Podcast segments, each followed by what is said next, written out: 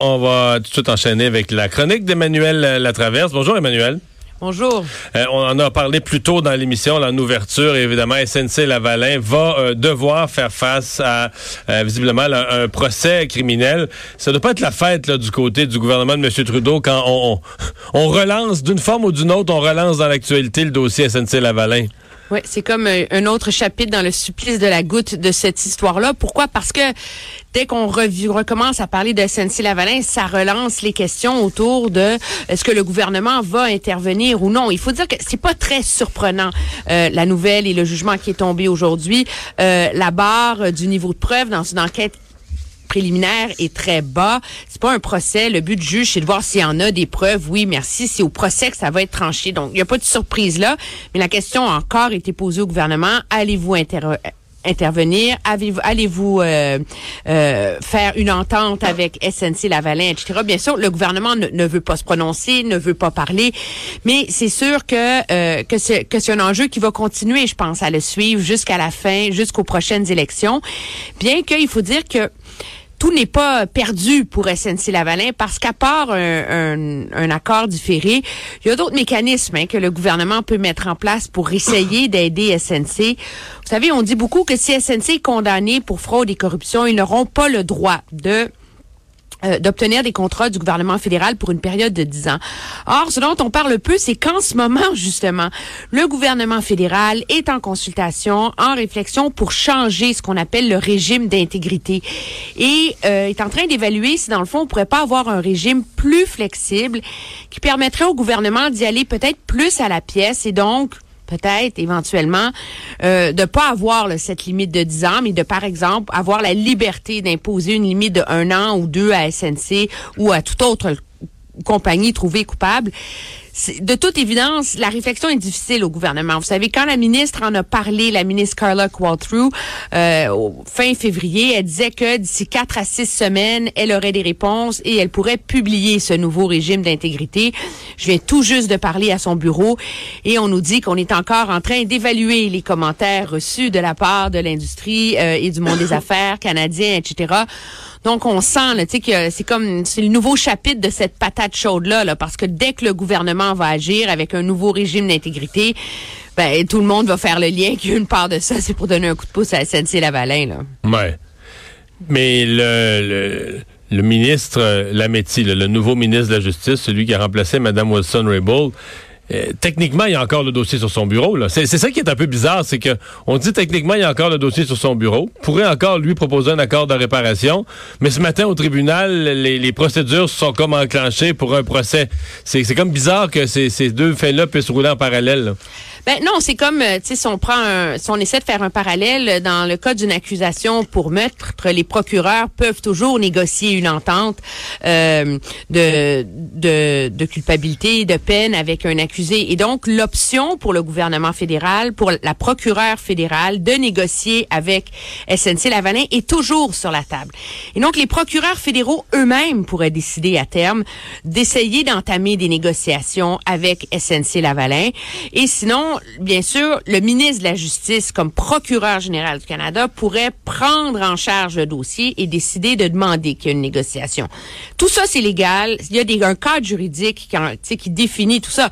Le problème, c'est qu'avec la saga politique surréelle qu'on a vue dans les derniers mois, on s'entend que le dossier est devenu politiquement hautement toxique et que c'est impensable de voir le gouvernement intervenir et agir sur ce front-là d'ici les prochaines élections. Je pense que la question qui va se poser, c'est est-ce que si les libéraux sont réélus après la prochaine élection, ils seraient peut-être à ce moment-là tentés d'intervenir. Je pense que c'est davantage sous euh, sous cet angle-là qu'il faut voir ça.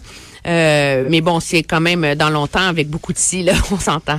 Est-ce que, est-ce que la Chambre des communes aujourd'hui, il y a des gens qui ont commenté ça? Euh, je sais, j'ai entendu, le, en direct à LCN, le point de presse de M. Trudeau qui a dit, ah, c'est un dossier qui est devant le tribunal. Moi, j'ai pu, je peux pas commenter ça.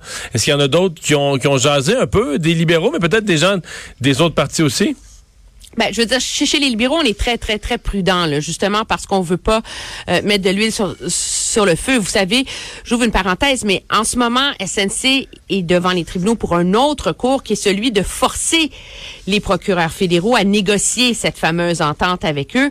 Et déjà, SNC se sert de ce qui a été dit dans le cadre du comité parlementaire et du témoignage de Jody Wilson-Raybould comme argument à l'effet que euh, les procureurs fédéraux étaient biaisés, que le dossier été mal géré, etc. Alors, on s'entend que le gouvernement fédéral, les ministres, la classe politique ne veut rien faire pour envenimer et complexifier ce dossier-là davantage. Et je vous dirais que chez les conservateurs, on n'est pas très, très friand de sauter dans la mêlée non plus parce que on se rend compte que c'est économiquement un dossier qui pas si facile que ça pour eux non plus, là, à cause des pertes, à cause des risques de perte d'emploi à l'échelle si, si les conservateurs étaient élus, là, comme ils l'espèrent, si M. Scheer était élu en octobre prochain, rapidement, il, reçoit, il recevrait des représentations de François Legault, de la Chambre de commerce du Montréal métropolitain, de plein de monde pour leur dire, le dossier SNC-Lavalin, faut vous occuper de ça, là. Oui, et ce serait assez difficile pour son ministre de la Justice euh, d'intervenir. On s'entend encore qu'il pourrait dire qu'il y a eu des nouvelles preuves, des nouvelles informations, etc. Je pense que le calcul du côté des conservateurs, c'est que le dommage à la marque de commerce de Justin Trudeau est déjà fait. Et donc, euh, il n'y a, plus rien à gagner que de taper en ce moment sur ce clou-là. On en parle, ça rappelle toute l'histoire, sans que eux s'acharnent là-dessus. Euh, d'autant plus que, et donc, en ce moment, ils misent davantage sur d'autres choses. La ratification de l'ALENA, les, les concessions qui ont été obtenues de la part de l'administration américaine, la visite du vice-président Mike Pence demain, etc. Euh, et le fameux fonds là, pour l'aide aux, aux médias, c'est comme s'ils ont trouvé d'autres os là, beaucoup plus payants là, pour essayer euh, d'écorcher la crédibilité du gouvernement en ce moment. Le mal est fait dans le dossier SNC-Lavalin. Un mot là-dessus, là, dernier sujet. Euh, le, bon, euh, le dossier, je vais l'appeler le dossier américain. Donc, à la fois la ratification de l'ALENA, mais aussi la visite du vice-président Mike Pence demain. Est-ce qu'on peut faire un lien entre les deux? Est-ce qu'on va vouloir... Très clair. Oui? Oui, oui, je veux dire, le but de cette visite-là, c'est d'être une visite de bonne foi pour pouvoir avoir des discussions de très haut niveau et voir comment on peut avancer cette ratification-là.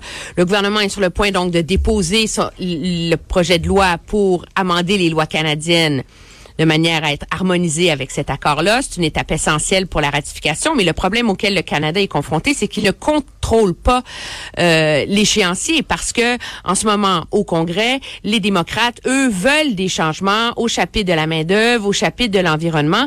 Et c'est intéressant parce qu'il y a une semaine à peine, on pensait que vraiment que ça allait bouger là, du côté du commerce américain, euh, de la Chambre des représentants, de Nancy Pelosi, le signal, c'était on discute, on travaille là-dessus, la levée des tarifs a aidé, etc. Mais là, 48 heures après, dans une rencontre au sommet avec la Maison-Blanche, euh, la guerre a éclaté entre euh, Donald Trump et Nancy Pelosi. Euh, elle ne sera pas enclin à vouloir lui donner cette victoire qu'il attend tellement. Et donc, on n'a plus beaucoup de signaux là, du côté des États-Unis en ce moment à quel échéancier attendre? Et de toute façon, le Canada, s'il veut ratifier, il faut que le projet de loi soit adopté avant la fin des travaux le 21 juin. C'est mathématiquement impossible que ce projet de loi-là soit adopté au Congrès avant cette date-là.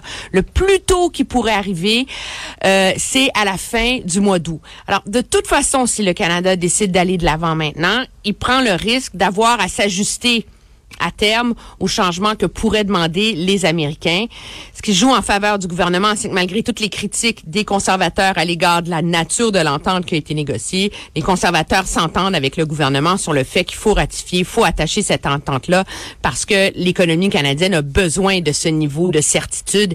Et donc, c'est pas les conservateurs qui vont mettre des bâtons dans les roues du gouvernement s'il veut agir avant la fin des travaux. Pour l'adoption de ça. Merci beaucoup, Emmanuel.